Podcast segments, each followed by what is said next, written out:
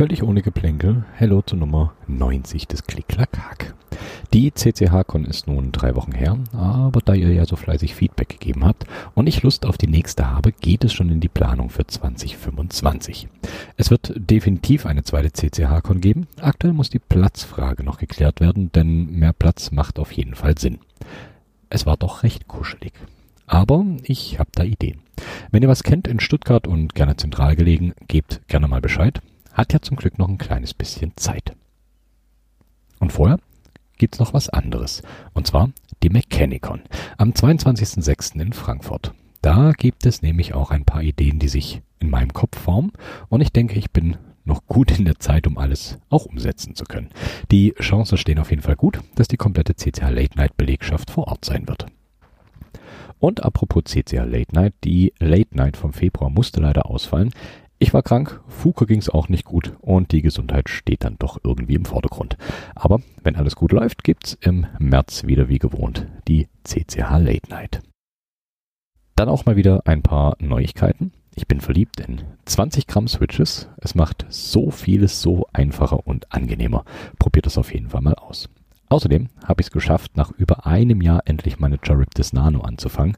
Ja, anzufangen. Ich habe mir erstmal angeschaut, welche Switches da drauf sollen. Angefangen hatte ich mit den Keepwork Bushies, die noch hier rumlagen. Silent Tactiles mit 62 Gramm. Die waren aber von der Haptik her überhaupt nicht passend für die Charybdis. Also habe ich mal ein paar Akku Lavender Tactile mit 36 Gramm draufgepackt und die performen deutlich besser. Dazu noch ein Cheapo Lila Keycap Set und das sieht schon mal ganz geil aus. Und auch das Cherry Profile funktioniert hier ganz cool. Okay, nun aber zum eigentlichen Thema.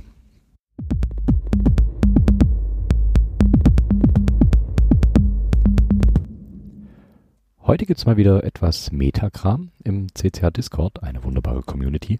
Wurde mal das heutige Thema als Vorschlag gebracht, da ich etwas angeschlagen bin, heute mal etwas kompakter, aber hoffentlich trotzdem informativ für euch. Wie kann man am besten Keys auf dem Keyboard reduzieren? Also quasi der Weg von der Full-Size 104 Keys Tastatur hin zur 18 Keys Zilpzalp oder so ähnlich. Letztere habe ich auch noch nicht erreicht, aber ich kann euch meinen Weg mal bis zu 42 Keys darlegen und über den Rest mutmaßen. Heute reden wir also darüber, wie wir die Boards auf unseren Schreibtischen platzsparender konzipieren können. Den Punkt, an dem ihr aussteigt, dürft ihr natürlich selber festlegen. Keiner wird hier für die Größe und das Design seines Boards geschämt. Alle Boards sind super, so wie sie sind. Und warum mache ich das Thema überhaupt? Mir ging es anfangs so, dass ich zwar eine fertige Korn hier hatte, aber mir irgendwie der Einstieg gefehlt hat und irgendwie ist die Hürde, die Split einfach zu verwenden, doch recht hoch. Klar, kann man machen, ist aber ein recht harter Cut. Warum das Ganze nicht einfach Schritt für Schritt runterskalieren? Denkt auf jeden Fall immer dran, dass beim Testen von neuen Layouts nicht immer die teuersten Boards ausschlaggebend sind. Stürzt euch also nicht in Unkosten für Layouts, die euch vielleicht gar nicht zusagen. Geht auf Keyboard Meetups, äh, Mechanicon und probiert aus. Das gibt euch wenigstens mal einen Eindruck von dem jeweiligen Layout. Okay, der Standpunkt, von dem aus jede und jede mal gestartet ist, ist die 0815 Full Size. Wir haben ein volles Set an Alpha Keys, also alle Buchstaben Modifier, in dem Fall Steuerung Alt Shift, den GUI Key Enter. Dazu hat es an der, an der Oberseite die F-Keys, Cursor Cluster und der Ziffernblock. Das ist unsere Basis. Der erste Schritt ist recht simpel. Wir schmeißen den Ziffernblock mit seinen Mods raus. Damit sitzen wir vor einer astreinen 10 Keyless. Im Alpha, Cursor und F-Key Cluster wird nichts weiter verändert. Manche 10 Keyless bringen dann den Numlock noch per FN-Kombination mit auf den Alpha-Cluster, aber mehr braucht es im Prinzip bei einer 10 Keyless nicht. Klar, es gäbe noch äh, andere Modifikationen, aber der Komplexität der Mods und Hacks wird hier zunehmend, während die Key-Anzahl der Boards abnehmen wird. Wer die 10 Keyless irgendwann zu klobig findet, wird langsam in Richtung 75% schielen. Ja, der Unterschied ist marginal, aber kann entscheidend sein. Hier werden die Mods teilweise noch etwas reduziert und alles andere etwas zusammengeschoben. Sonst bleiben die Boards aber ähnlich zu betrachten wie die 10 Keyless Boards. Der nächste größere Schritt ist der hin zu, zu den 67%, 65% und 60% Boards. Hier gibt es jetzt ein paar Eingriffe, die sich schon deutlich mehr auf das Tippverhalten und alte Gewohnheiten auswirken. Bei diesen Boards werden die F-Keys weggelassen, teilweise der Cursor-Cluster und die zusätzlichen Mods, die sich normalerweise über dem Cursor-Cluster befinden. Der Alpha-Cluster bleibt meistens unverändert. Ich gehe hier mal noch von Standard Row Stagger Boards aus. Hier wird dann schon effektiver mit Layern gearbeitet. Hier ist dann meistens der FN-Key als Layer-Switch gemappt. So werden hier die F-Keys meistens auf die Ziffern-Row gelegt und manche legen auch den Numblock und Cursor-Keys mit auf den Hauptcluster. Bis hierher ist alles noch recht simpel aufgebaut und einfach nachvollziehbar. Aber natürlich eskalieren wir weiter und reißen noch mehr Keys raus. Es gibt zwischen den 60%ern und kleineren Boards noch ein paar Zwischenschritte, aber ich rede mal pauschal von 40%, weil das einfach eine gängige Größe bei kleinen Boards ist. 50% und alles bis zu 40% ist hier mit gemeint. Also nochmal grob 20 Keys mehr entfernen. Damit sind wir bei den 40 Keys. Wenn wir den Alpha-Cluster mit 26 Keys abziehen, sind wir bei 14 Keys, die wir noch für Mods und ähnliches haben. Würden wir die Keys für 10 Ziffern Keys hier noch vergeben, wären noch vier Keys für Mods möglich. Kann funktionieren, aber es ist sinnvoller, hier auf Layer zu wechseln. Im Bereich der 40% Keyboards sind wir auch schnell im Bereich der Ergo- bzw. Split-Keyboards. Da Ziffern eher seltener benutzt werden als die Alphas, bekommen wir die Ziffern meistens auf einen separaten Layer. So kann per Layer Switch Key dann auf die Ziffern zugegriffen werden.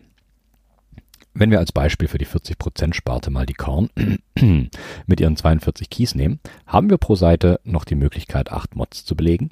Das reicht grundsätzlich aus, um alle wichtigen abzubilden, sowie Steuerung Alt, Shift, Escape, Tab, Enter und Space und sogar noch pro Seite zwei Keys für Sonderzeichen. Wer also nach und nach seine Keys reduzieren will, läuft hier, glaube ich, ganz gut, da die meisten Mods noch im Default Layer erreichbar sind und nicht durch andere Techniken ausgelöst werden müssen. Ich fand den Switch von 60% auf die 42% Korn relativ gemütlich und machbar. Klar, ein paar Umgewöhnungen braucht es immer, aber die sind in dem Bereich noch gut zu managen. Die Beispiel Korn ist hier eine 3x6 plus 3 Keys Korn. Der nächste Schritt wäre eine 3x5 plus 3 Korn. Hier sind die jeweils äußeren Keyspalten weggenommen, also die Columns mit Modifiern. Die drei Daumen-Keys bleiben. Jetzt wird es schon etwas kniffliger, alle Mods abzubilden. In diesem Layout haben wir noch zehn Keys zur Verfügung, die wir für Mods benutzen können. Hier wird es dann schon sehr custom. Je nach Preference könnt ihr eure Mods verteilen. Nehmen wir als Beispiel hier mal Mirioku zur Hand. Das Layout packt auf die linke Hälfte die Alphas in den 3x5 Cluster und hat auf den Daumenkeys Escape, Space und Tab. Auf der rechten Seite gibt es Enter, Backspace und Delete. Nun braucht es aber für den Gebrauch eines Computers noch Alt, Steuerung, Shift, manchmal auch den GUI-Key.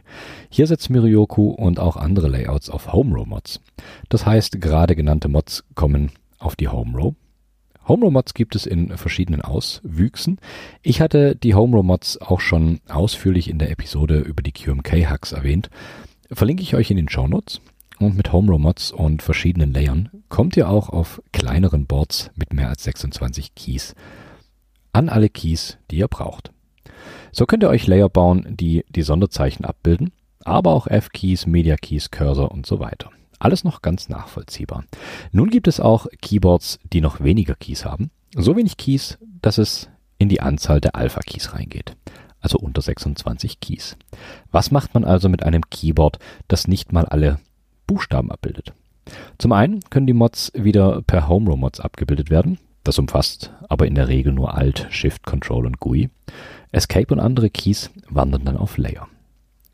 Nun könnte man sagen, wenn Keyboards unter 26 Keys gehen, könnte man die in Anführungszeichen fehlenden Keys auch auf Layer packen.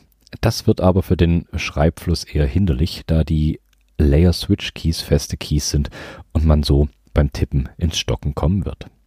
Was hier ins Spiel kommt, sind Kombos. Also Kombinationen von zwei Keys, die einen neuen ergeben. Ihr denkt jetzt wahrscheinlich, wo ist der Unterschied zu den Layern, die ja auch bloß eine Combo aus, aus Layer Key und Key sind. Nicht ganz. Layer Keys wechseln meist das komplette Mapping des Boards beziehungsweise der Split-Hälfte. Bei Combos sind es aber explizit zwei Keys, die in Kombination einen neuen ergeben. Damit Sie das hier alles, damit Sie das hier alle vorstellen können, nehmen wir doch mal QWERTY her. Bei QWERTY habt ihr in der Home Row ASDF und in der Top Row besagtes Q, W, E und R. Nun könnten wir sagen, wir planen die Bottom Row wegzulassen, um Keys zu sparen. Ich lasse mal die Ergonomie hier außen vor, damit das etwas einfacher nachzuvollziehen ist. Nun müssen wir Z, X, C und V mit nur zwei Rows abbilden. Nun könnten wir Kombos auf Q und A legen, damit wir am Ende Z rausbekommen, beziehungsweise auf W und S, damit ein X am Computer erscheint. So lassen sich ganze Rows entfernen. Das benötigt aber ein, nennen wir es, erweitertes Umdenken beim Tippen und ist nicht vergleichbar mit dem Switch von 60% zu 40%. Um den Tippkomfort etwas zu erhöhen, kann man hier auch noch etwas an der Hardware schrauben. Bei den Kombos müssen zwei Keys gleichzeitig gedrückt werden. Das ist je nach Position der beiden Combo-Keys hm, recht unkomfortabel. Aber es gibt in diesem Hobby zum Glück für alles Modifikationen. Also gehen wir doch in die Hardware und schrauben daran rum. Zum einen gibt es Keycaps, die Kombos etwas einfacher machen.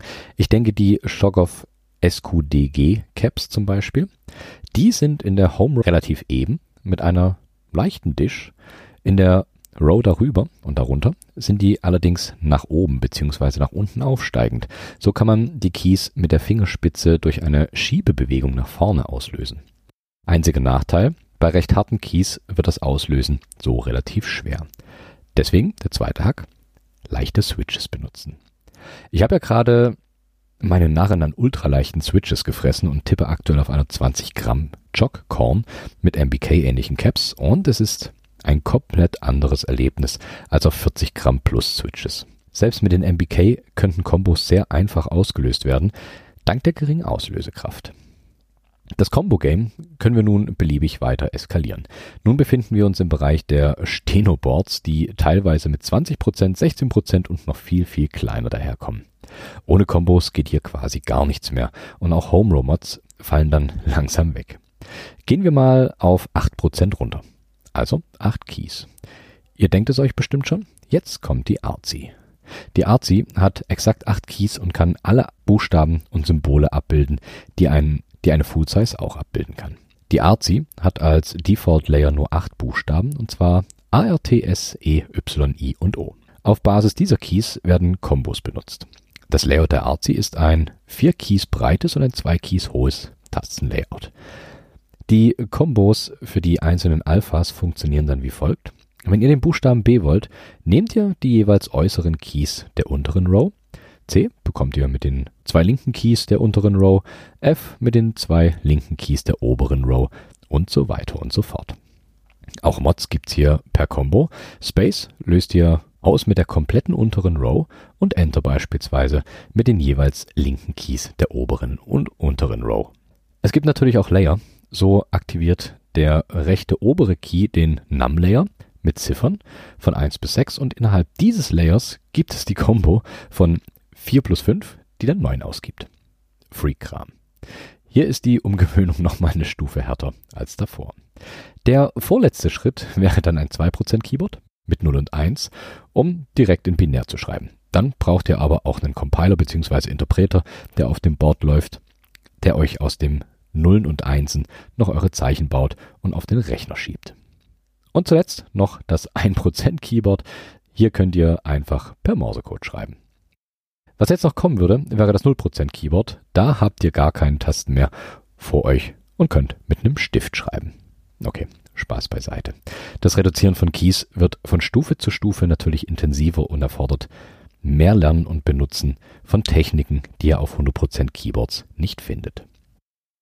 Aber es lohnt sich, zumindest bis zu einem gewissen Punkt. Ich bin aktuell im 40% Bereich unterwegs und könnte mir noch den 36% bis, beziehungsweise 34% Bereich vorstellen. Danach wird es aber für mich, glaube ich, sehr unproduktiv. Aber auch das ist alles persönliche Präferenz und ich staune und bin beeindruckt, wenn Menschen unterhalb der 36% unterwegs sind.